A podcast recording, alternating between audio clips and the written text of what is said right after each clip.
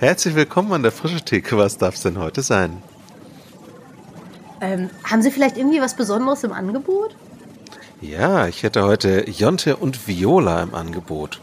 Es geht um Komplizenschaft, um Türen, die sich öffnen, um das Teilen von Lebensrealitäten, um einfach Dasein, um frohes Schaffen ähm, und ganz generell um Plattenbau.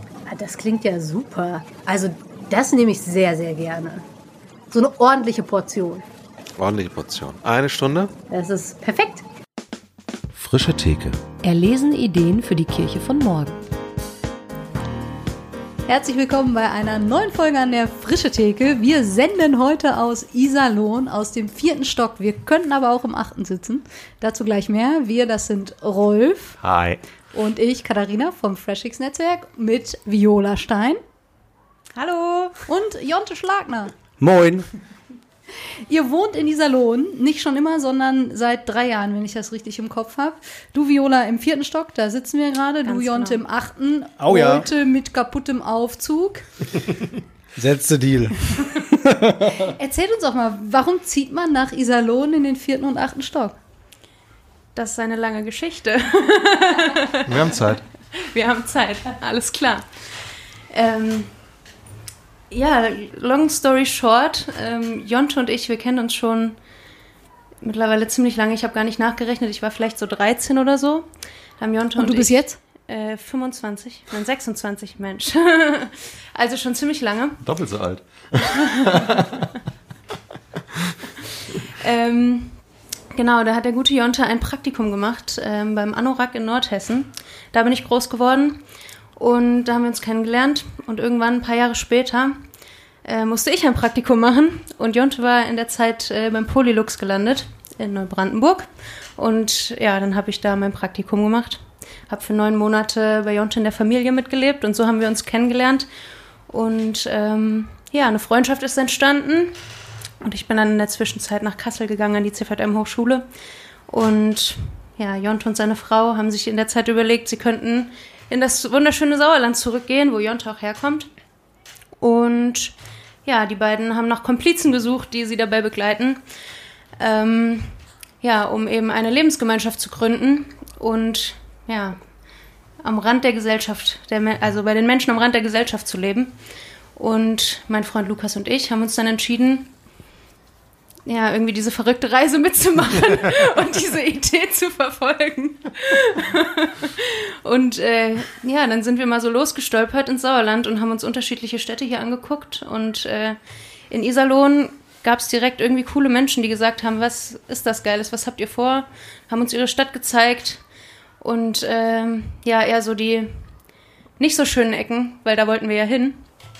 Und ja, dann sind wir unter anderem auch hier an diesem Hochhaus, was mitten in der Innenstadt von Iserlohn ist, äh, vorbeigeschlendert. Und ich erinnere mich daran, dass eine Person, die da mit uns unterwegs war, gesagt hat, also hier will man nur wirklich überhaupt nicht wohnen. Hier ist es immer dreckig. Und manchmal habe ich da beruflich mit Familien zu tun und da denke ich immer, krass, dass man mit Kindern da leben kann. Da passiert so viel Schlechtes und eigentlich traut man sich auch nachts nicht hier vorbeizulaufen. So. Ja, und Heike und Jonte sind dann später irgendwann nochmal zu zweit hier vorbeigegangen und haben gesagt, eigentlich ist es hier genauso wie bei uns auf dem Datzeberg gerade, wo wir jetzt leben. Hat sie gesagt, ja. hat sie gesagt. Ja, und dann hat es bei den beiden irgendwie connected hier mit dem Hochhaus und dann haben wir lange gebetet und ja, so sind wir hier ins Hochhaus gekommen, weil wir dann gedacht haben, ja, vielleicht ist das der Ort, wo Gott uns gerade braucht. Sofort. Es fiel Anorak ist viel Polylux. Zu Polylux hast du vielleicht gleich was, aber sag vielleicht ganz kurz was zu, du bist bei Anorak in Nordhessen groß geworden. Das könnte irgendwie zu Verwirrungen führen. Ja, Anorak ist ein äh, Jugendkulturprojekt, wie sie sich selber so schön nennen. Ähm, die haben in dem Dorf, in dem ich groß geworden bin, eine ehemalige Jugendherberge gekauft und haben da jetzt eine Lebensgemeinschaft und machen kreative Jugendarbeit auf dem Lande ja, und ich bin da als Jugendliche ein- und ausgegangen, habe da zum Glauben gefunden. Ja. Und alles gut, lass sie. Man hört vielleicht das Kindergeschrei, vielleicht auch nicht. Aber es ist authentisch, alles gut. Was, Was ist Polylux? ähm, Ja, Polylux ist auch was ähnliches, also auch eine Lebensgemeinschaft, aber ähm, dann nicht im, äh, auf dem Land, sondern äh, im Plattenbau, im äh, wunderschönen Mecklenburg.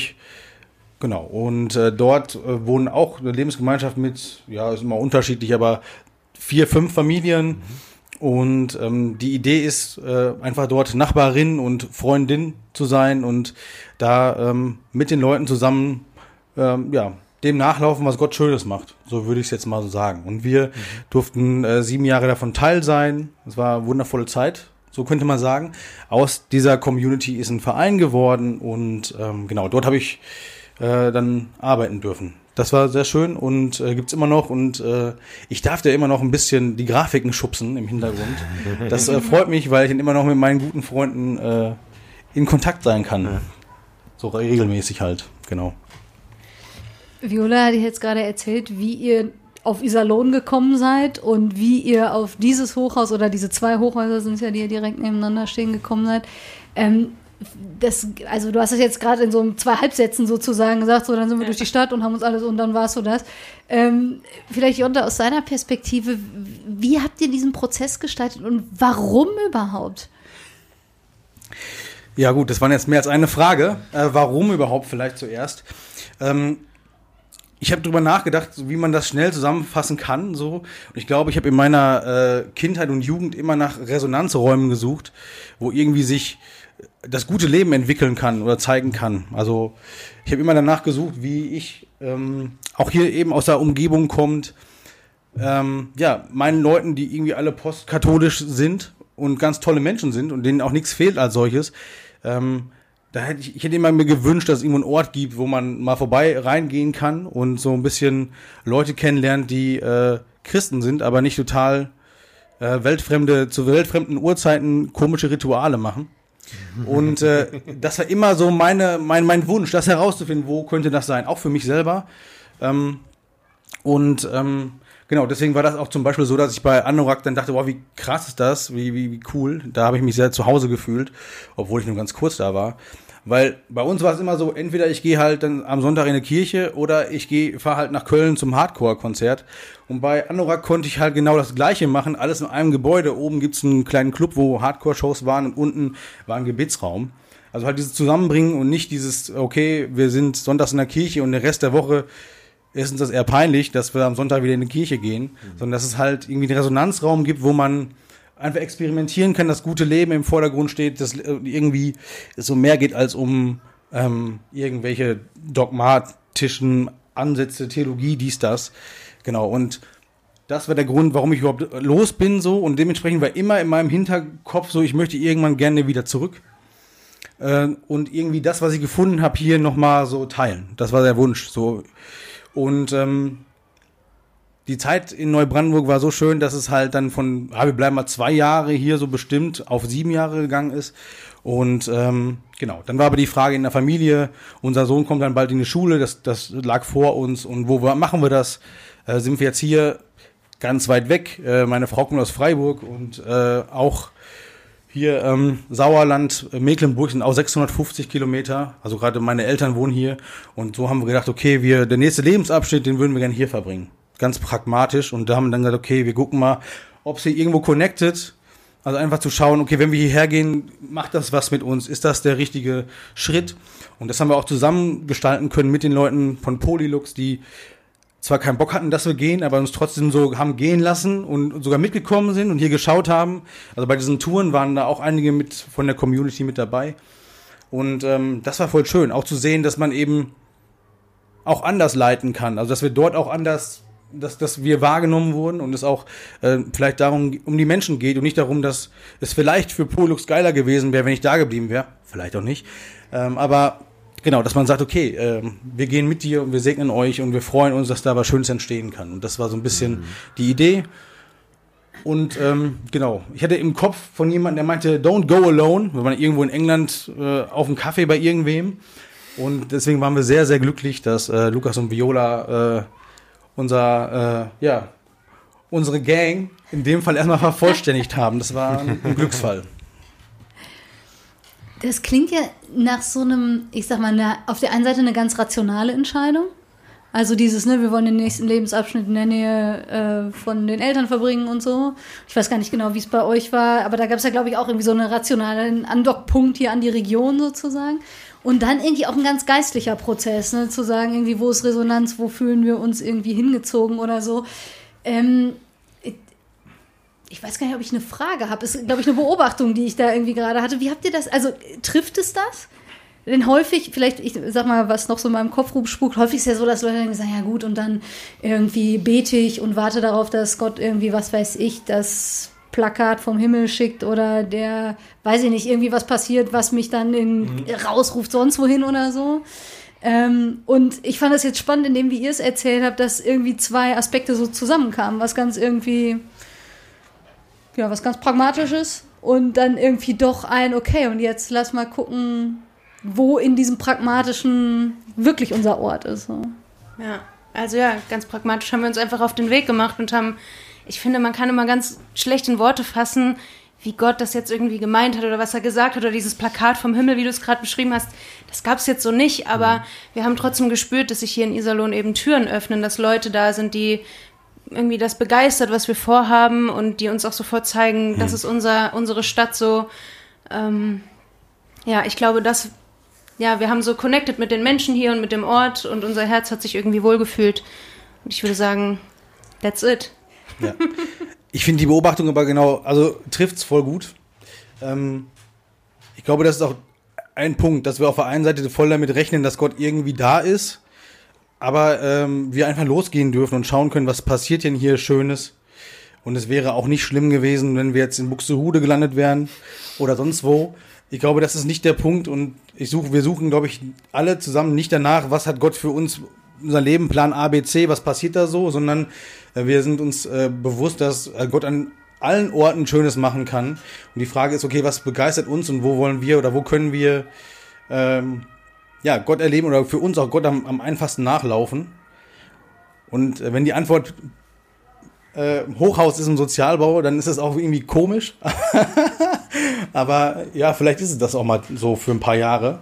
Mal schauen. Warum ist das komisch? Also warum empfindest du das als komisch oder warum erwartest du, dass Menschen es als komisch erfinden? Ja. Oder oder oder oder. Also ich glaube, dass ähm, genau, es ist jetzt nicht im Sozialbau einzuziehen, ist jetzt nicht der Wunsch, den äh, die Eltern so an ihre Kinder haben oder ähm, überhaupt die Möglichkeit zu bekommen, dass man vorher so wenig verdient, dass man einen Wohnberechtigungsschein bekommt. Gut, wenn man, wenn man Pädagoge ist, dann ist das vielleicht auch machbar. Aber also, es ist halt nicht der Traum äh, so vom Bildungsbürgertum, dass man jetzt sagt, ach, was machen wir als nächstes? Ach geil, ja klar, wir machen hier irgendwas im Sozialbau. Das ähm, fände ich total geil, wenn das normaler wäre. Aber andersrum ist natürlich auch so, dass, ähm, ja, dass, dass wir auch als Familie überlegen, okay, tut uns das gut? tun unseren Kindern das gut, das sehr reflektieren und wir haben dazu ein eindeutiges Ja, so. Das kann aber auch morgen sich ändern und dann müsste man auch, dann würde sich auch was ändern, so, dann, dann müsste man ganz klar schnell reagieren. So, aber ähm, es ist natürlich nicht die Kieseinfahrt und so weiter. Ähm, aber ja, und, und man hat halt Probleme, die man sonst nicht hat. Also wenn der Aufzug jetzt kaputt wäre und das jetzt ein Haus wäre, das, das acht Stockwerke hat. Das acht Stockwerke hat, aber irgendwo in London Downtown steht, dann würde ja sofort was passieren. Hier wird halt gesagt, ja, beschwert sich keiner, weil viele eventuell gar nicht wissen, wie man sich beschwert. Und ähm, der Hausmeister sagt immer, ich bin gar nicht verantwortlich dafür und so weiter. Also halt, äh, man, wir machen halt die Probleme von anderen Leuten auch zu unseren Problemen, indem wir hier reinziehen und äh, gönnen uns da auf jeden Fall ein paar Mal mehr Treppen hochzulaufen oder was auch immer. Also einfach nur beispielhaft halt der kaputte Aufzug, okay, aber es sind auch viele andere Sachen. Oder einfach, dass Leute sagen, so was kann aus der Peterstraße schon Schönes kommen. So. Wir haben den, den Nikolaus eingeladen. Und ein, ein Mann sagte wirklich, ach, der kommt doch bestimmt nicht in so ein dreckiges Haus. Aber natürlich ist er hier hingekommen. Nur, er war nur hier bei uns. Und das äh, finde ich natürlich sehr charmant und erinnert mich auch so ein bisschen an Nazareth und Jesus. Ähm, genau. Aber deswegen, ich habe sonst nicht, also wenn ich mit Christen rede, äh, sind die wenigsten wohnen dann äh, im Sozialbau. Mhm. Oder auch ja. sonst, nicht nur Christen, sondern sonst mit Leuten, die mit mir irgendwie studiert haben oder was auch immer. Das äh, kenne ich sonst keinen. Ja, die arbeiten dann vielleicht da, aber wohnen woanders. So, ne? Ja, das hat ja auch seinen Wert. Das ist nichts dagegen. Ne? Ja. ja. ja. Aber warum habt ihr euch entschieden, jetzt bewusst genau den anderen Weg zu gehen?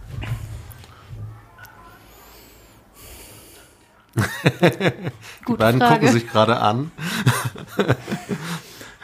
Also es gab die, die Möglichkeit eben bei Polylux reinzuschauen und ähm, da war gerade äh, Ralf und Katharina waren ein Jahr vorher Die reingezogen. GründerInnen von Genau, die Polylux. Mit Mitgründer von Polylux, die haben vorher auch in einem Vorort gewohnt und sind dann reingezogen und es war ein Experiment. Und wir dachten, da machen wir mit und schauen mal, was das mit uns macht.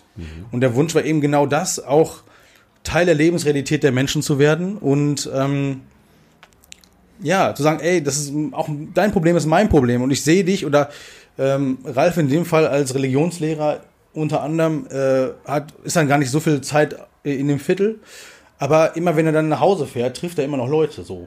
Also halt einfach, dass du du gehst zum Rewe und triffst irgendwen und bist beim Aldi und begegnest jemanden und kannst ihn mit nach Hause nehmen oder der nimmt dich mit nach Hause. Also man äh, teilt halt viel mehr Lebensrealität miteinander und das verbindet und ähm, da ist dann auch so, dass halt Gespräche entstehen über dies und das und über das Wetter und über meine Mutter ist gestorben oder meine Schwester ist gestorben, hat mir gerade meine Nachbarin heute gesagt. So, und wir können kurz innehalten und ich kann Mitgefühl ausdrücken. Oder meine andere Nachbarin bringt, habe ich gefragt, hier, ich habe keine Kartoffeln, dann kriege ich Kartoffeln ausgeliehen. Also dieses Leben teilen, finde ich, ähm, und Nachbarin sein und gastfreundlich sein, ich glaube, das ist auch tatsächlich Teil von fast allen Leuten, die bei uns sind, als Grund-DNA, als wichtiger Wert. Und das kann man natürlich viel, viel besser leben als in der, äh, im Neubauviertel, wo man halt gar nicht so viele Leute treffen könnte. Was heißt denn so viele Leute? Also nehmt uns vielleicht mal ein bisschen mit rein. Wir sitzen jetzt hier, das haben wir jetzt schon gesagt, in einem der zwei Hochhäuser, die hier nebeneinander stehen. Wie viele Menschen leben hier? Wie würdet ihr das beschreiben? Wie lebt man hier? Also hier im Hochhaus gibt es 100 Wohnungen und ich würde sagen, 80, 85 davon sind bewohnt. Ähm, in unserer Umfrage, in unserer Umfrage ist rausgekommen, dass in also dass man dass durchschnittlich in einer Wohnung sogar drei Kinder leben. Also hier wohnen auch viele Kinder ähm, und aber auch viele Senioren tatsächlich. Ähm, ja, und ich würde sagen, kulturell haben wir die komplette Bandbreite in unserem Hausleben. Ja, auf meinem Flur haben wir zum Beispiel die russlanddeutsche Oma, die äh, syrische Familie, die Geflüchtete ist äh, aus dem Krieg und ähm, aus Pakistan noch eine Familie. Genau. Und was man einfach nochmal sagen muss, auch bei Corona war das echt krass, dass halt Leute in einer Zweiraumwohnung wohnen, dann mit drei, zwei bis drei Kindern. Und das ist natürlich wirklich äh, verrückt. Und da bin ich irgendwie auch stolz auf meinen Nachbarn, dass nicht viel, viel zu viel mehr Tumult gekommen ist, etc. Also weil man hat halt keinen Raum, draußen ist auch relativ wenig Raum. Äh, so, das ist schon, genau. Und sonst, ähm, sonst ist das halt zentral gelegen. Das heißt, hier vorne gibt's eine Grünfläche und das wird auch die, ist auch quasi eine der zwei Grünflächen überhaupt hier im Zentrum von Iserlohn. Das heißt, hier ist immer was los.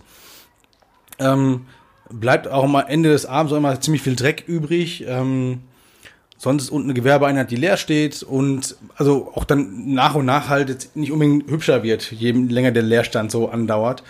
Und ähm, ja, sonst kann man sagen, ähm, nebenan haben wir dann tatsächlich noch eine Methadonausgabestelle 200 Meter weiter und äh, auf der anderen Seite 150 Meter äh, haben, wir, haben wir die Szene, die jetzt äh, alkoholkrank sind. Das heißt, man könnte jetzt hier auch ein Drama rausmachen, aber das möchte ich genau an diesem Punkt auch nochmal sagen. Ich finde es hier wundervoll zu wohnen. Es, ähm, ich wohne, wir wohnen hier mit zwei Kindern und ich, wir fühlen uns sicher und gut. Und ähm, ich verstehe auch Leute, die sagen, das ist auf gar keinen Fall was für mich. Ich bin, wollte nur diesen Punkt nochmal setzen, weil es mir wichtig ist, dass man jetzt nicht sagen, hier Stigmatisierung, äh, dass hinterher alle wissen, dass Iserlohn oder die Peterstraße äh, ein schlechter Ort ist. Das sollte auf keinen Fall bei rumkommen, denn das, ähm, das ist einfach nicht so. Ja, Ich wollte eigentlich als nächstes fragen, weil mein Eindruck wirklich ist, dass ihr hier sehr, sehr gerne wohnt. Was liebt ihr daran, hier zu wohnen? Was macht euch Freude daran, hier zu wohnen? Also für mich sind es ganz klar die Begegnungen mit den Nachbarn. Bei uns auf dem Flur ist gerade letzte Woche ähm, eine Frau eingezogen und ich habe mich mit ihr gestern Abend länger unterhalten. Und ähm, ja, dann sind wir natürlich vom der Vermieter ist blöd bis hin zu vor der Tür liegt Dreck und wie ist es so im Hochhaus hingekommen zu wie sind denn die Nachbarn hier? Und ich bin total froh, dass ich euch als junge Menschen als Nachbarn habe und ähm, keinen, weiß ich nicht, blöden alten Opa, der mich zusammenschreit, wenn ich die Musik aufdrehe so. Und da habe ich sie voll beruhigen können, habe ihr gesagt, nein, die Nachbarn hier sind einfach durchweg super freundlich. Mit jedem kann man irgendwie ins Gespräch kommen und ich würde beinahe jeden an meinen Tisch einladen und mit dem einen Kaffee trinken. So. Also ich glaube, ja, das ist, was ich hier irgendwie liebe und wo auch mein Herz für schlägt, wo ich sage, da habe ich Bock, mich für einzusetzen, dass ähm, hier irgendwie unter den Nachbarn einfach ja eine Gemeinschaft entsteht und sich jeder kennt und man nicht nur so nebeneinander herlebt, obwohl man halt Tür an Tür wohnt. Genau, ich würde ähm, sagen, was ich hier liebe, ist. Oh, jetzt habe ich es vergessen. Auch nicht schlecht. Ich hatte es gerade so schön parat. Komm, wir gehen nicht drauf. Wenn es wiederkommt.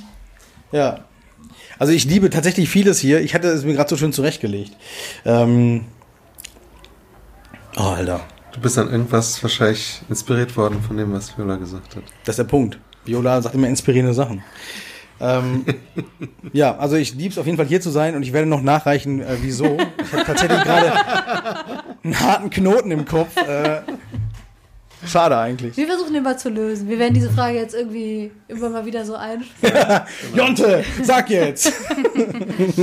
Äh, Jonte, du hast vorhin gesagt, ihr seid dann hier hingezogen und ich weiß nicht, ich glaube, ich kriege es nicht äh, ganz O-Tonmäßig hin, aber so sinngemäß. Und dann gucken wir mal, was so passiert.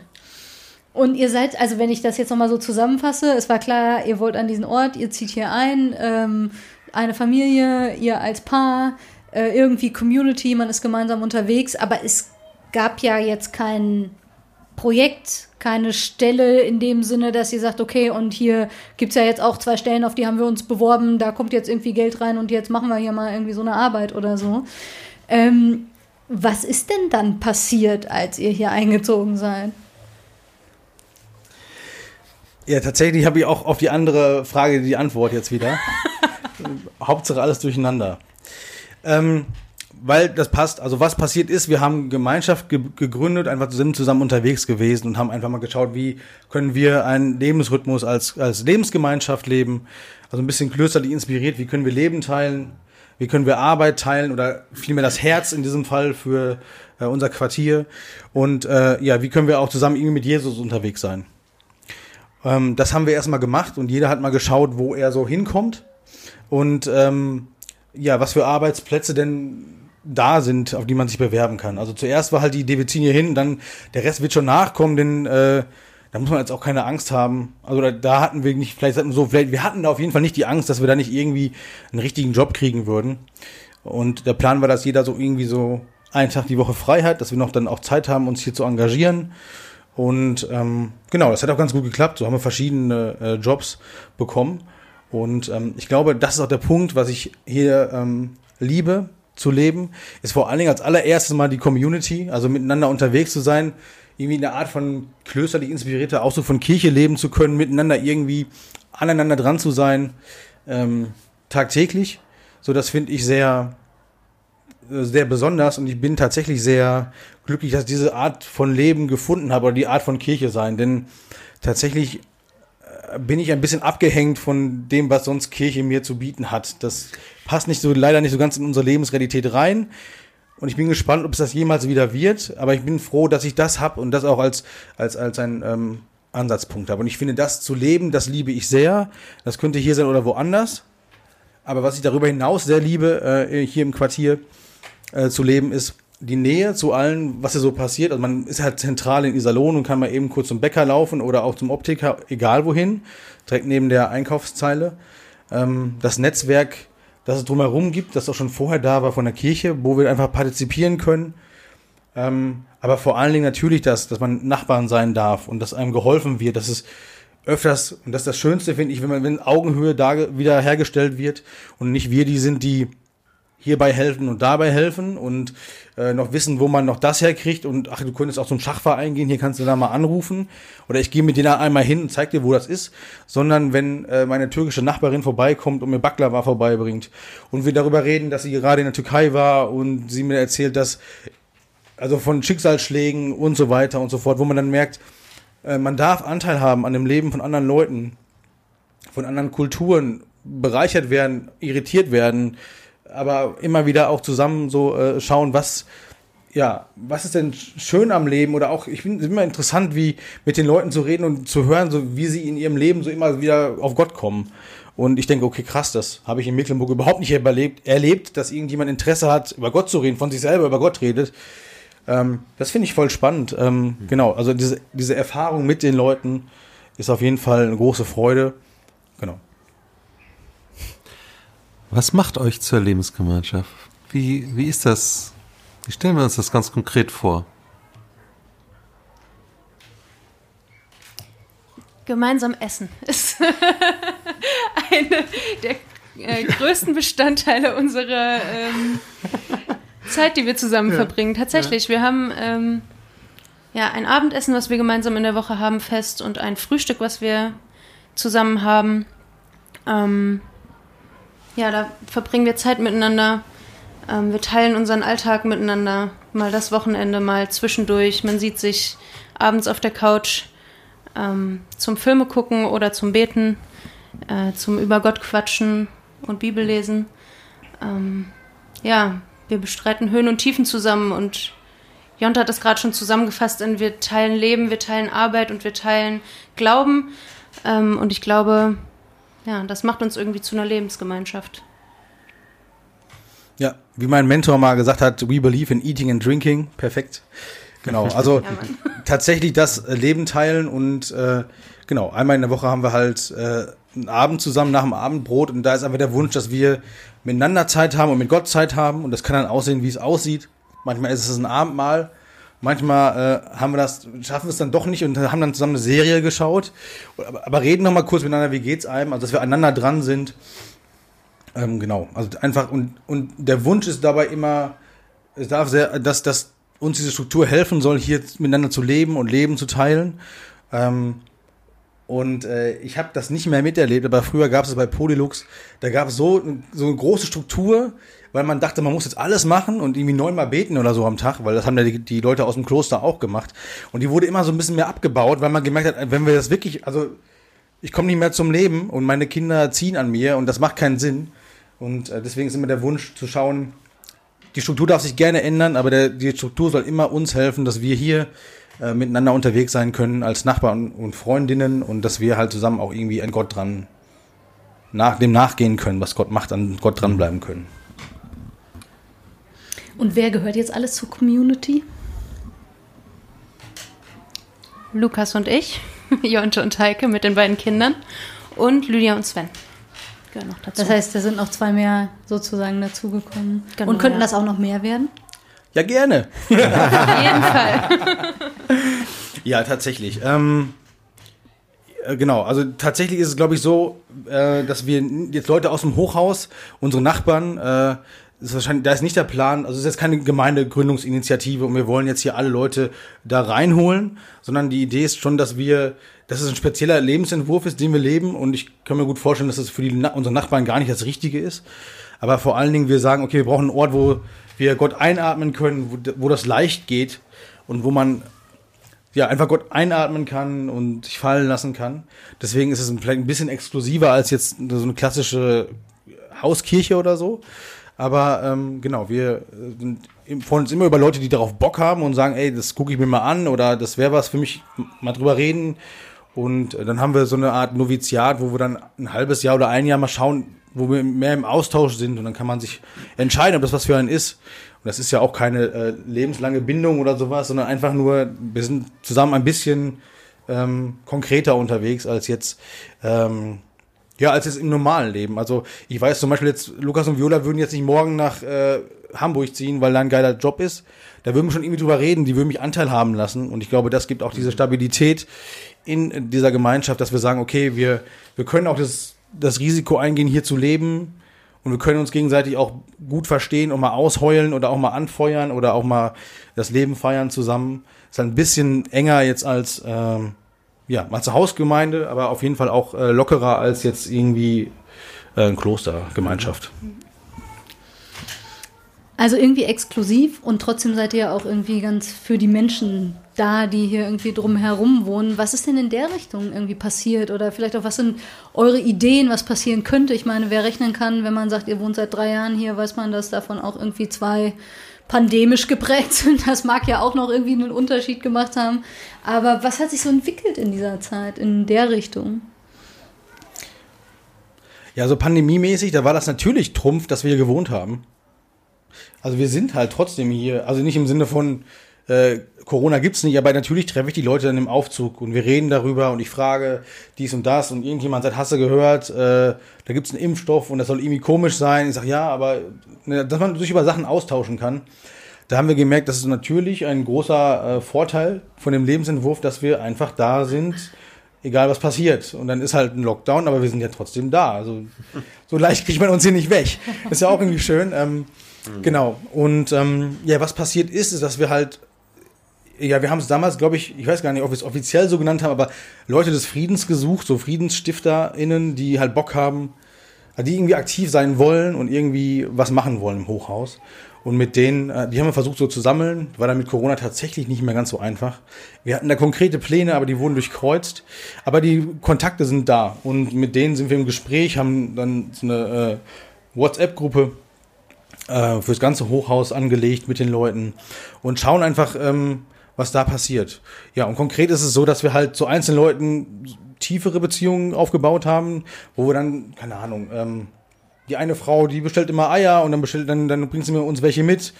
Äh, oder wir gehen mit der einkaufen. Da war ich am Freitag einkaufen beim Kaufland und äh, kann dann so mitgehen. Trinken Kaffee bei ihr an ihrem Geburtstag und so. Ja, genau. Oder ähm, die Nachbarin, mit dem einen Nachbarn habe ich dann wöchentlich äh, Tee getrunken, mit dem Syri, meinem syrischen Nachbarn. Äh, das wurde dann irgendwann beendet, weil er hat einen Job gesucht und wir konnten ihm einen vermitteln. So, das war halt auch voll schön, dass man halt merkt, okay, ähm, wir wollen die Leute empowern, dass sie, dass sie selber ihr Leben aktiv hier gestalten können. Es geht nicht darum, es geht immer um Hilfe zur Selbsthilfe. Es geht immer darum, dass die Leute selber merken, dass sie was können, dass Gott was Tolles in sie reingelegt hat und ähm, sie nicht irgendwie abhängig von uns sein sollen, sondern eigentlich das Schönste wäre, wenn wir irgendwann hier mal wegziehen sollten, dass die Leute das vermerken, natürlich, und traurig sind, gerne. Das ist eine Qualität, wenn das dann passiert, aber dass sie halt trotzdem wissen, wie der Hase läuft und wie es in der Gesellschaft läuft und dass sie sich he- helfen können. Ja, und auch, dass sie sich gegenseitig kennen.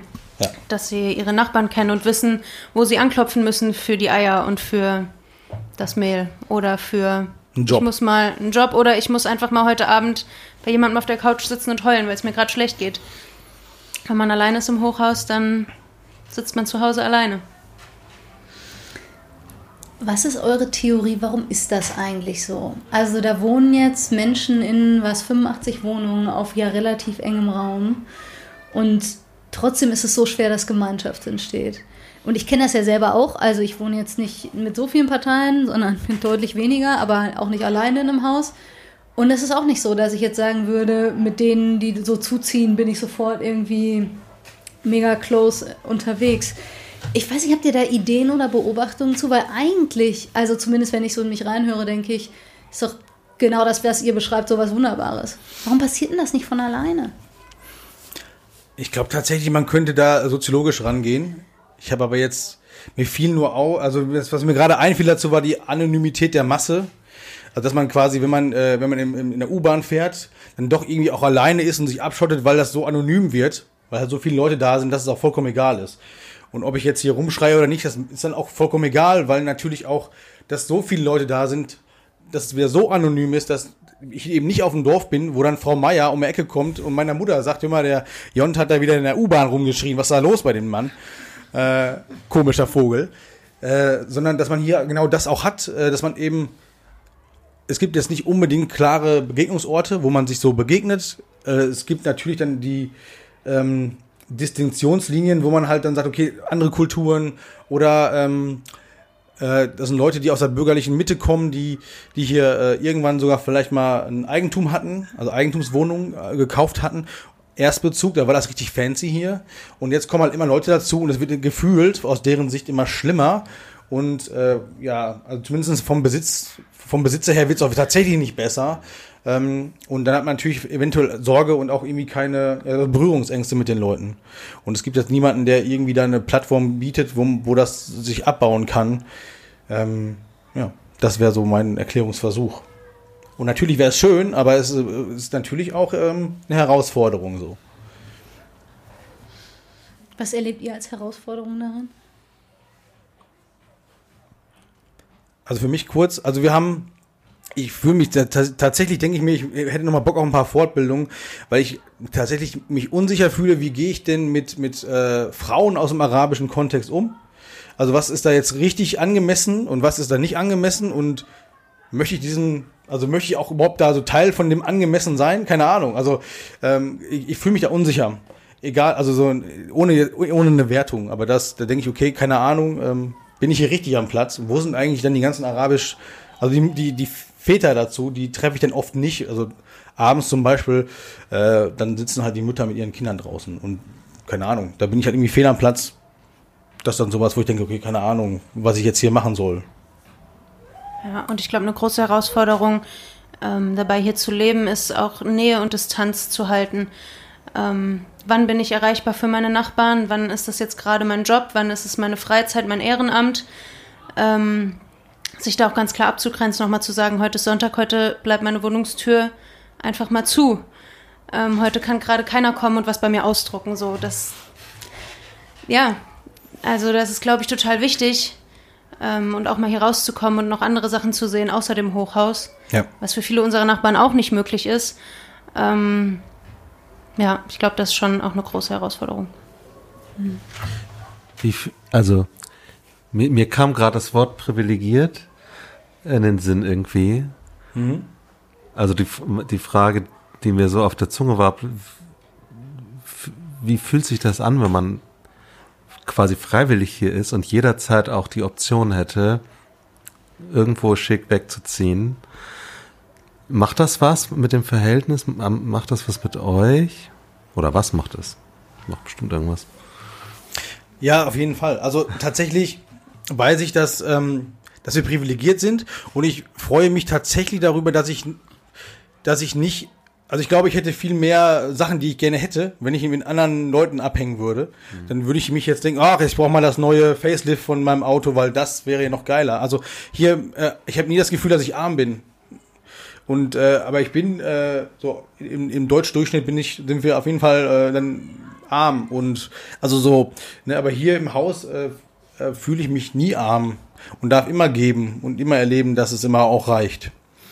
Ähm, und nochmal auf die Frage zurück, ne, es hilft mir enorm zu wissen, äh, dass wir, wenn wir auch nicht so viel finanzielles Kapital haben, dass wir Bildungskapital haben, dass wir Beziehungen haben, dass wir, äh, wenn, also tatsächlich, wenn ich, wenn wir morgen merken würden, das wäre glaube ich der einzigste Quick Exit so hier, äh, wenn wir morgen merken würden, unsere Jungs, denen geht's richtig schlecht mit der Situation, mhm wäre auch traurig, wenn man es erst dann merken würde, also ne, Anzeichen ja. nicht sehen würde, aber dann wäre halt die Möglichkeit zu sagen, okay, wir könnten auch zack hier raus. Und das ist, glaube ich, ganz gut, denn ich möchte gerne, dass meine Kinder nicht hinterher sagen, nur weil ihr, sag mal, sehr speziellen Lebensentwurf habt, äh, um nicht zu sagen, einer in der Klatsche, äh, deswegen musste ich jetzt hier groß werden. Ich konnte nicht dies und das. Äh, das, das wäre das wäre traurig und das wäre, kann ich mir auch nicht vorstellen, äh, theologisch, dass das irgendwie äh, was ist, wo jetzt Gott äh, uns zu berufen hat, dass unsere Kinder äh, eine scheiß äh, Kindheit haben. Und deswegen ist es für mich eher äh, eine coole Sache zu wissen oder eine, ein Geschenk zu wissen, äh, zur Not kann es weitergehen.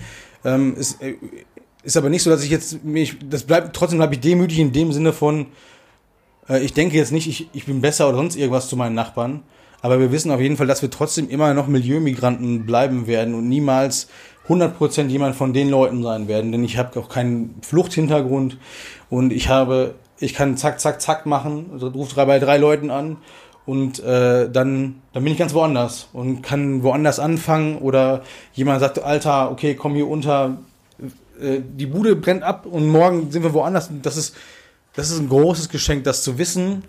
Ähm, das auch nicht als selbstverständlich zu nehmen. Ich finde es andersrum traurig, dass meine Nachbarn das nicht haben, aber das hilft enorm ähm, so für ja fürs für, für die Hygiene, Psychohygiene für die Seele so. Mhm. Wie geht's dir da? Also, ich habe vorher in Kassel gewohnt, in einer schönen Altbauwohnung.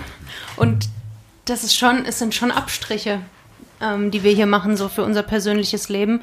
Nichtsdestotrotz leben wir in einer wunderschönen Wohnung. Wir haben einen coolen Ausblick über Iserlohn. Ähm, ja, vor unserer Tür herrscht Gewalt manchmal, wenn ich aus dem Fenster gucke, so. Das sind schon alles Sachen, die ich nicht hätte, wenn ich einfach im Dorf geblieben wäre, bei meinen Eltern. Seit wir hier wohnen, sagt mein Papa immer zu mir, wenn ich aus dem Auto bei ihm aussteige, pass auf auf dich. So, und der würde mir nie reinreden, aber ähm, ich weiß schon, was er damit meint. Und auch wenn ich mich hier nicht unsicher fühle, ist das schon was, was ich merke, was so, ja, was mein Alltag irgendwie mitbestimmt. So, ähm, und gleichzeitig macht es mich auch irgendwie demütig zu sehen, ähm, ja, wie Menschen hier im Hochhaus leben und was da für Nöte auch herrschen und ähm, mhm. wie beschenkt ich doch eigentlich bin mit, ja, wo ich aufgewachsen bin und wie es mir geht finanziell. So. Auf der anderen Seite, also wir denken tatsächlich viel drüber nach, so wie geht es unseren äh, Jungs, die wir beide so haben.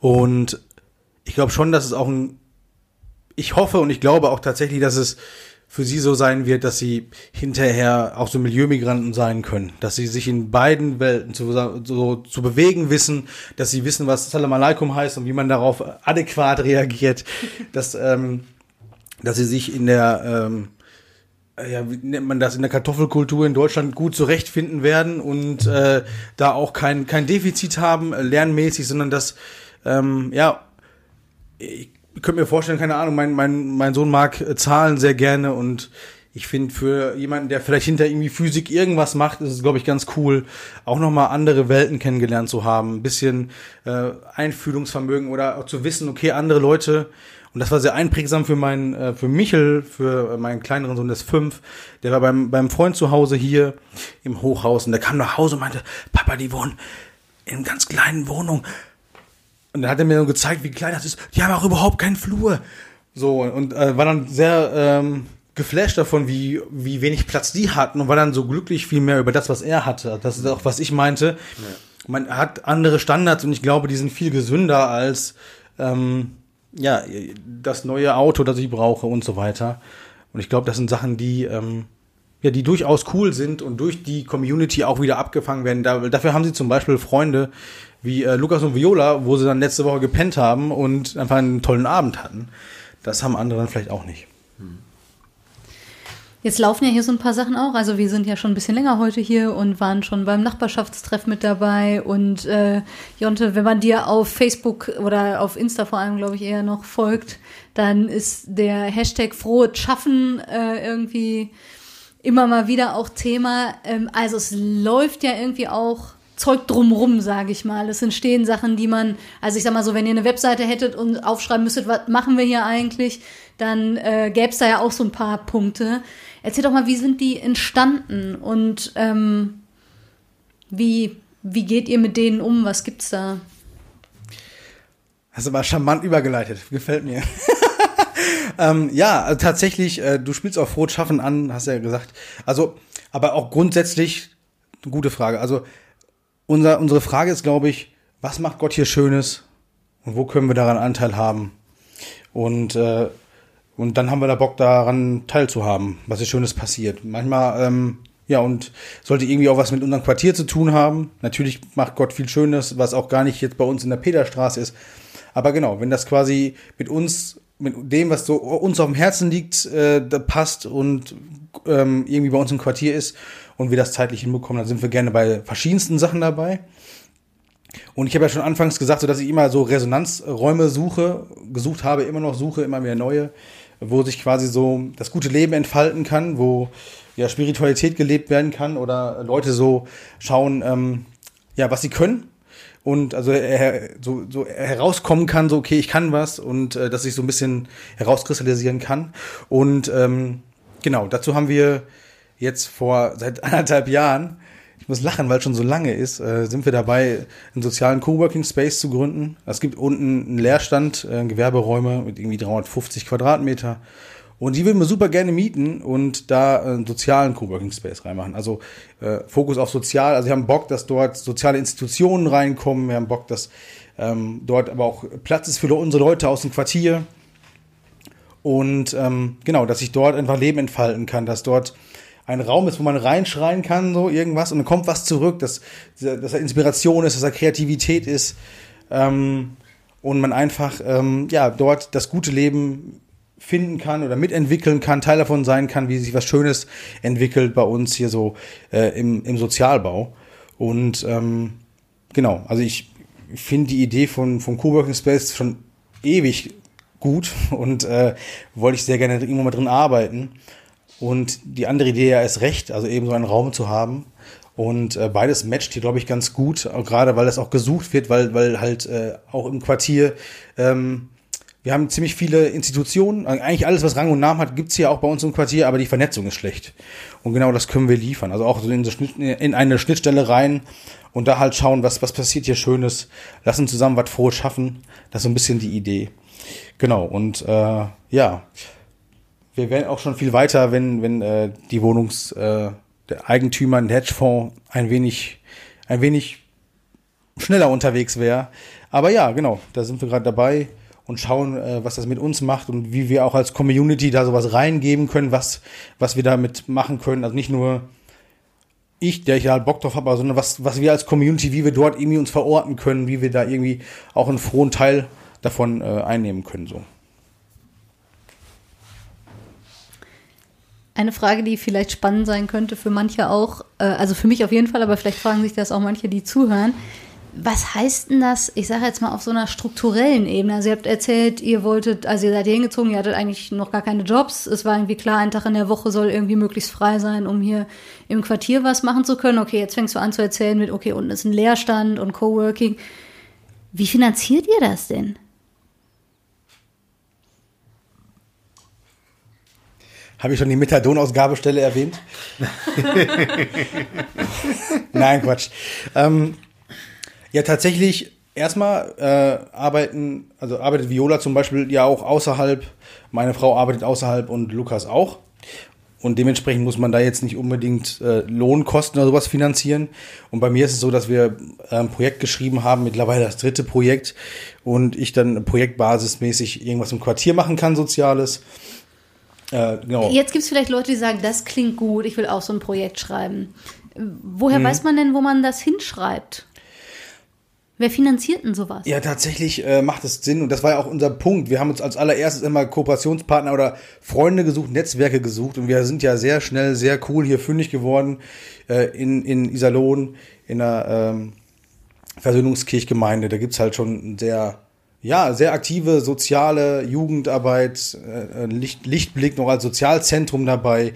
Das ist schon sehr, sehr aktiv, die äh, Kirchgemeinde, so viel, also schon echt krass. Und äh, dort konnten wir ja, uns einfach anschließen und dort bin ich auch äh, gerade mit einer halben Stelle angestellt, ähm, eben wie gesagt projektbasiert und da, ähm, genau, da gibt's in diesem Fall jemanden, der das weiß. Okay, mittlerweile, ich wüsste es auch ungefähr, weil ich das ja auch bei Polylux machen durfte, Projektanträge stellen und so weiter. Ich glaube, dass da würde ich Leuten raten, sucht euch Leute in eurer Umgebung, die Ahnung haben. Und es ist auch noch vollkommen egal aus meiner Sicht, ob das jetzt die äh, irgendwas die Kirche ist oder ob das die AWO ist oder die Arbeiterwohlfahrt, aber Leute, die sagen, äh, wo, wo man hm, eine Verbindung zu aufbauen kann und äh, die einem irgendwie helfen können, so, ja, ja ich habe eine gute Idee, also wo man einfach seine Idee pitchen kann. Und der sagt, ja, cool, hast du schon mal die Idee gehabt, die, nee, habe ich nicht. Oder dann einfach fragen, okay, wo, ich habe eine gute Idee, wo kann ich die anbringen? Und vielleicht landet man dann ja auch, keine Ahnung, bei, bei irgendeinem Träger, der Lust hat, äh, oder ja, zur Not kann man auch was selber gründen, aber das ist natürlich immer noch mal ein größerer Schuh. Aber das, ähm, das würde ich so empfehlen. Tatsächlich ist für uns das auch ein großes Geschenk, dass wir eben so eine Graswurzelbewegung sind und jetzt nicht äh, irgendwie ähm, irgendeine Firma sagt, wir wollen ein Prestigeobjekt haben oder irgendeine Kirche das sagt äh, und sagt, hier ist Geld für x äh, Monate, viel Spaß, sondern dass wir halt ähm, ist natürlich eine ganz andere Motivation. Ich habe da Bock drauf, wir haben da Bock drauf, wir gehen nach vorne und dann stört es jetzt auch nicht so, wenn ich ein paar Überstunden mache, die ich nicht bezahlt bekomme oder so. Aber ähm, genau, wenn man diesen Weg gehen will, dann, dann würde ich das so machen, dass man sich guckt, wen gibt's denn lokal für Partner und da keine Scheu hat vor, ja, vor denen, die da sind. Sondern einfach äh, sagt, okay, ich möchte hier das Beste suchen für meine, für mein Quartier. Äh, ja, wer ist da? Wer sind die, die Leute des Friedens, mit denen man geile Sachen machen kann? Ja, und dann war es natürlich haben wir natürlich in der Versöhnungskirchengemeinde und in der Jugendarbeit, die da läuft, total coole Leute gefunden, die nicht gesagt haben, ja, wir machen schon das und das und das äh, Viertel liegt uns auf dem Herzen und ihr könnt hier in der Jugendarbeit helfen und da, sondern die haben gesagt, eure Idee ist richtig geil und ihr könnt das gerne machen, wir supporten euch. Und ich glaube, das ist, ähm, Ja. Das ist unabdingbar gewesen, weil sonst wären wir jetzt nicht hier, sondern sonst wären wir vielleicht ja auch drüben im Jugendzentrum ähm, und Oder nicht in Iserlohn. oder nicht in Iserlohn. Meine These. ähm, ich glaube tatsächlich, und das, das finde ich nochmal wichtig, im Nachhinein, das habe ich bei Polylux erlebt, aber auch hier erlebt, dass es immer Leute gab, die, die vorher schon das auf dem Herzen hatten und dafür gebetet haben und, und lange so schon was vorbereitet haben, dass sie vielleicht gar nicht mehr gesehen haben oder jetzt, jetzt, aber wo man merkt, da ist schon was und das sind Leute, die Interesse haben und uns wurde gesagt so, ja, ey, wir haben die südliche Innenstadt hier in Iserlohn auf dem Herzen und ja, keine Ahnung, wir wissen jetzt auch nicht genau, wie man hier hinkommt oder so und ihr seid so krass, wir kennen euch nicht, ihr zieht hier rein, wie, wie geil, schön, dass ihr da seid und wie, wie kann es jetzt weitergehen? Und mit einer Frau, die kommt jetzt nächste Woche vorbei und schaut mal, ob sie einfach mit äh, sich beim Nachbarstreff engagieren kann oder was das mit ihr macht. Ähm, und das finde ich, glaube ich, auch ein, also ich würde immer nicht unterschätzen, was Gott schon Geiles vorbereitet hat, so.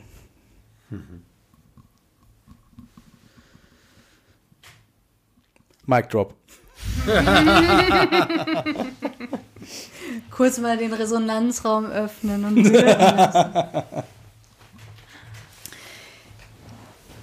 Gibt es Sachen, die ihr bereut an dem, was ihr hier macht oder wie ihr lebt?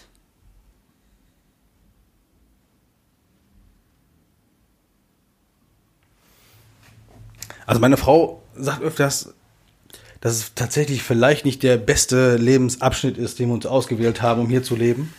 Also wir kennen das ja auch ohne Kinder.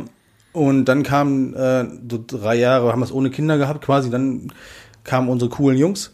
Und genau, also ich glaube, ja, der Wunsch, einfach mal die Kinder rauszuschicken, ne, also Haus mit Garten, geht mal raus, ab in den Wald, bis heute Abend, ne, ich, ich werde dann irgendwie das Nebelhorn anmachen, dann wisst ihr, es gibt Essen, so das äh, wäre auch eine schöne Fantasie, dass das so klappen könnte.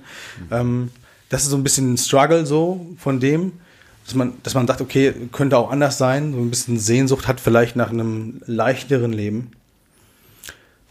Aber sonst tatsächlich glaube ich, und das ist auch das, also ich würde niemanden, also es ist jetzt kein Lebensentwurf für viele, aber für einige. Und das ist, glaube ich, der Punkt. Also ich wohne wirklich sehr, sehr gerne hier. Ich mag das. Ich kann mir das tatsächlich, also auch äh, in, in Lebensgemeinschaft leben, das ist, glaube ich, das ist ein Konzept, das ich, das möchte ich nicht mehr hergeben. Also wenn ich irgendwann alt bin, ziehe ich keine Ahnung, dann werde ich vielleicht noch mit ein paar anderen Leuten irgendwo so ein Wohnprojekt machen. Immer auch gerne mit Output so. Ich möchte gerne auch irgendwie was, dass was Geiles bei rumkommt, irgendwie nicht für sich nur bleiben, aber das ist, glaube ich, was, was mich sehr lebendig macht und was mir irgendwie hilft, irgendwie an Gott dran zu bleiben und äh, auch mitzubekommen, weil ich kriege ja auch mit, was, was dann Lydia wieder ein, irgendwie ein geiles Gespräch hatte und dann erzählt sie beim, beim Frühstück das und das und hier und äh, übrigens das und das ist passiert und das begeistert mich halt, als ich Teil von dem sein kann, wie, also es fühlt sich für mich öfters mal so an, dass es relativ einfach ist, an dem dran zu bleiben, was äh, Gott macht. Auf der anderen Seite fühlt es sich auch manchmal, also ne, auch genau andersrum an. Also so über jedem so im Leben, dass man denkt, oh meine Herren, was ist denn hier und was, was machen wir jetzt hier so? Kneif mich mal, sind wir wirklich jetzt hier so? Äh, das ist, glaube ich, beides, also die Ambivalenz. Aber für mich ist es meist so, dass ich es ganz gerne habe. Ich kenne aber auch Leute, die wirklich immer sehr, sehr viel strugglen oder sich ja, also es gibt immer verschiedene Abschnitte im Leben, wo dann verschiedene Sachen hochkommen, wo man dann denkt, oh Mann, das ähm, ja, wird schwierig, manchmal, manchmal ist es einfacher. Ja, ich glaube, bis jetzt bereue ich nichts. Aber äh, wir sind auch noch jung und wild, wir haben keine Kinder. Für uns ist es so die erste Station nach dem Studium.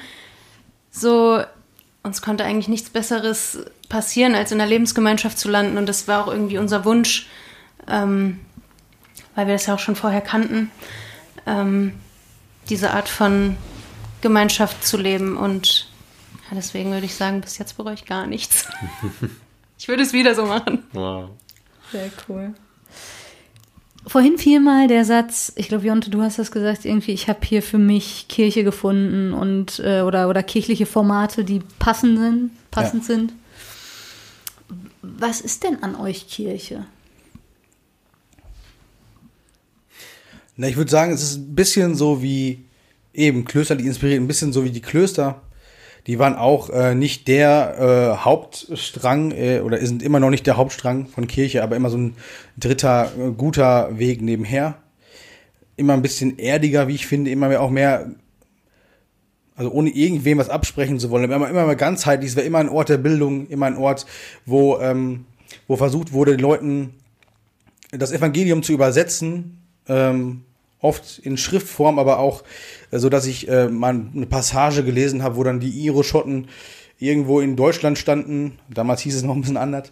Und äh, dann zum ersten Mal jemanden äh, wirklich äh, so die eine Predigt gehalten haben halt auf Deutsch.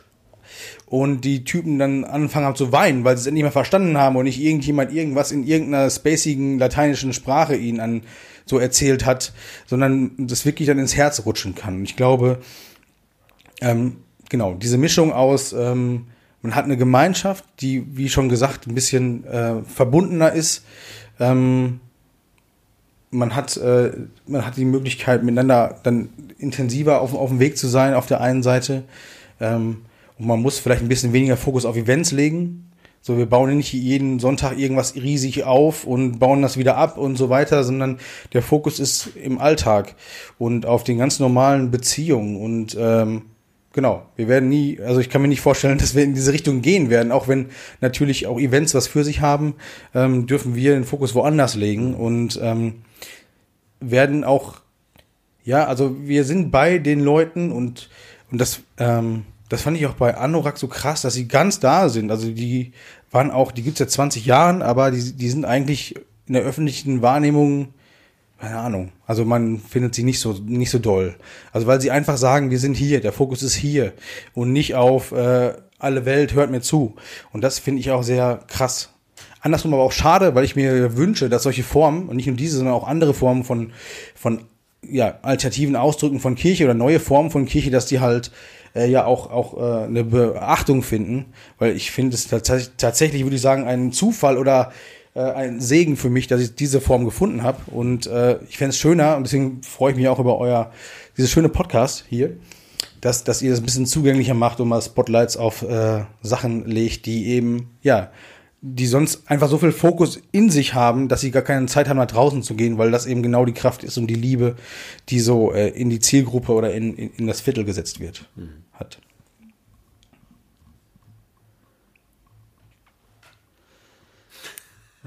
Ja, genau, wenn ihr uns sehen könntet, ist es, wir lassen immer so ein bisschen hier nachwirken, nicken. Sind ganz hier und ganz im Moment. Wenn ihr den Blick irgendwie, weiß ich nicht, auf in fünf Jahren richtet oder so, was wünscht ihr euch, was, äh, was mit euch passiert ist?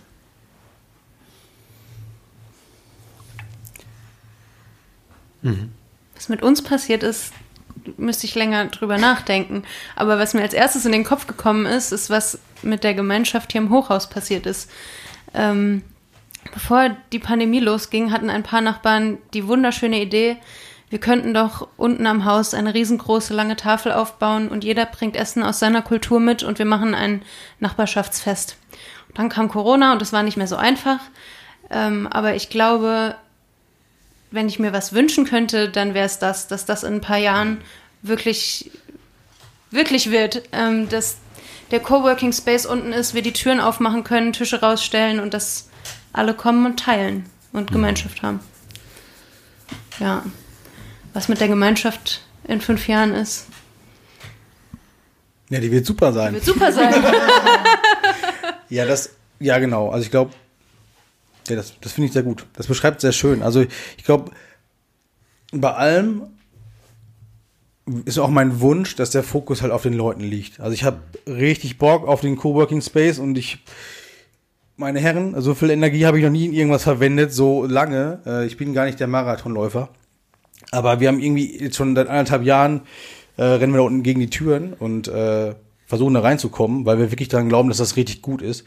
Aber tatsächlich geht's und das wünsche ich mir, dass es auch so bleibt, dass es um die Leute geht. Dass es erstmal so um die Leute so auch in unserer Community geht, dass da eine gute Beziehung ist. Und dass die Leute hier im Haus, dass wir zu denen eine gute Beziehung haben und sie selber auch eine geile Beziehung haben. Und irgendwie einen Ort finden können, der ja ein Resonanzraum ist, wo sie selber drüber nachdenken können, was ist das geile Leben und äh, ja, was könnte Gott damit was zu tun haben und so weiter. Und dementsprechend äh, würde ich mir das wünschen. Also das, wenn das bedeutet, dass dann äh, der Coworking Space da ist, voll geil, richtig geil. Fan Nummer eins so. Aber wenn nicht, dann, dann ist es auch okay, denn es geht nicht um äh, das als Erfolgsding. Also wir brauchen das jetzt nicht, damit wir cool sind oder damit wir irgendwie hier, damit Gott hier irgendwas Geiles macht. Das macht er auch so, auch ohne uns, aber auch gerne mit uns.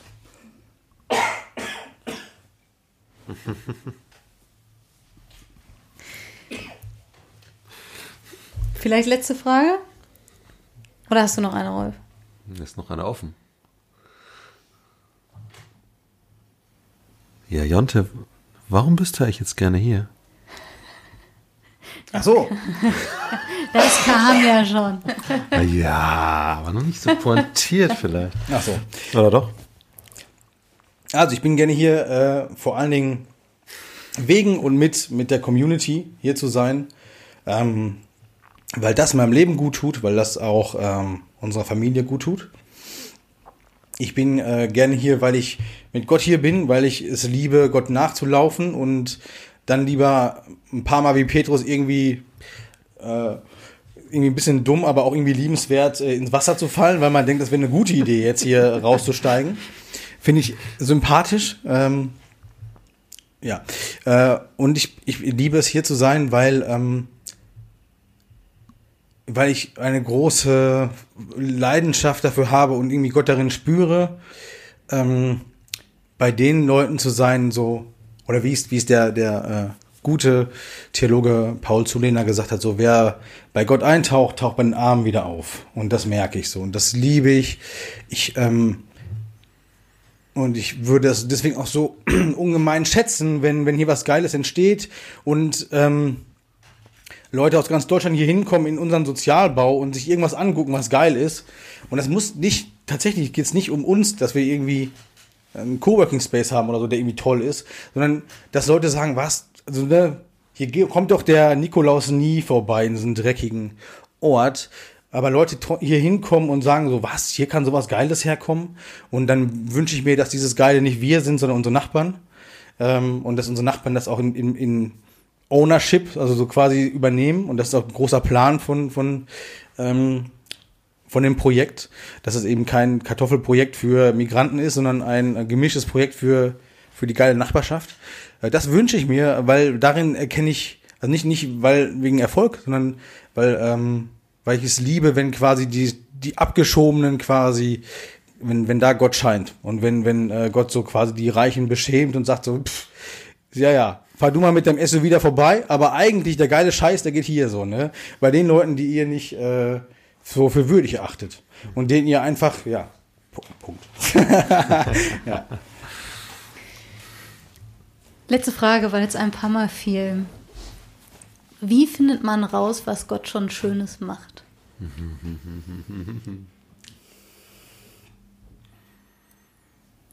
Hinschauen. Hinhören. Mit Leuten sprechen. Ähm, und ich würde sagen, in Beziehung sein. Ähm, äh, mit den Herzen der anderen Menschen connecten und ja, darin Gott spüren und wahrnehmen. Und aushalten, dass man einfach vielleicht mal nichts macht. Also, wie ich es gerade schon vorher mal gesagt hatte, dass wir halt nicht mit einem Monster-Truck hier reinfahren und sagen, ole, ole, jetzt geht's richtig ab. Wir schmeißen mit Geld um uns und alle finden uns jetzt gut. Sondern, dass man vielleicht mehr auch sich zutraut, schwach zu sein und zu sagen, okay, wenn das nicht funktioniert, dann, also wir sind angewiesen auf andere. Wir sind angewiesen darauf, dass Gott hier was Schönes macht. Und wir halten das aus, dass jetzt vielleicht äh, es länger dauert, als wir uns das wünschen. Aber wir sind einfach mal hier und schauen, was, ja, wir sind einfach mal hier, Punkt. Und sind einfach mal vielleicht ruhig und eben nicht die Monster-Show und dies, das. Und dann kann halt passieren, was passiert und dann gehen vielleicht Träume kaputt, aber vielleicht ist das auch genau der Punkt, der wichtig ist, um herauszufinden, so, und, und dann, dass ich was Neues äh, herausbilden darf und ja, ähm, Gott einen selber überrascht. Und ich glaube, das ist viel geiler, eine Story, die dreimal gescheitert ist, aber dann irgendwie man doch Gott darin findet als, ja, wir waren jetzt da und also diese Erfolgsstory, so, so eine Boomer-Erfolgsstory, das auch schön, Aber äh, ähm, genau, ich glaube, das hilft jetzt nicht so, äh, wenn man äh, so ein pädagogisches, gemeinwesenorientiertes Ding hat oder wenn man einfach äh, eben nicht nur für die Stadt das Beste sucht, sondern mit der Stadt das Beste sucht. Und das würde ich mir, glaube ich, wünschen. Und da kann man alle Leute fragen und da gehen Türen auf. Und bei der AWO frage ich nach, was ist denn euer, was ist denn, wie seht ihr das Viertel und was sind die Bedarfe hier und was ist hier geil? Das sind so Fragen, die ich dann einfach gestellt habe. Und darauf, die habe ich mir gemerkt. Ich habe, ich vergesse oft viel, aber die Antworten habe ich mir gemerkt und daran habe ich wieder angeknüpft und gesagt, guck mal, ich habe hier und hier noch eine Idee und wäre das was oder so und genau, die Leute lieben und äh, nicht denken, dass man alleine ist, sondern da ist man eingebettet in, bei, mit vielen tollen Leuten, die arbeiten, egal welche Farbe, was für eine, äh, was für eine Uniform die tragen oder äh, ne, was sie für eine Institution repräsentieren oder so. Hier gibt's immer viele Leute, die schon was machen. Und äh, Gott ist schon immer am Werk. Mega. Was gibt's da hinzuzufügen? Vielen Dank euch für eure Offenheit und äh, auch, dass ihr das macht. Und dass ihr eu euer Haus geöffnet habt für Ja, uns genau. und wir heute hier sein dürfen. Gleich noch, mittendrin dürfen gleich noch Abendessen hier. und ähm, Ja. Kurzzeit-Teil der Community sind. Danke. Ja, ihr seid herzlich willkommen. Das ist sehr, sehr schön, dass ihr da seid. Tatsächlich. Von ganzem Herzen. Ja. Ja, so fühlen wir uns auch.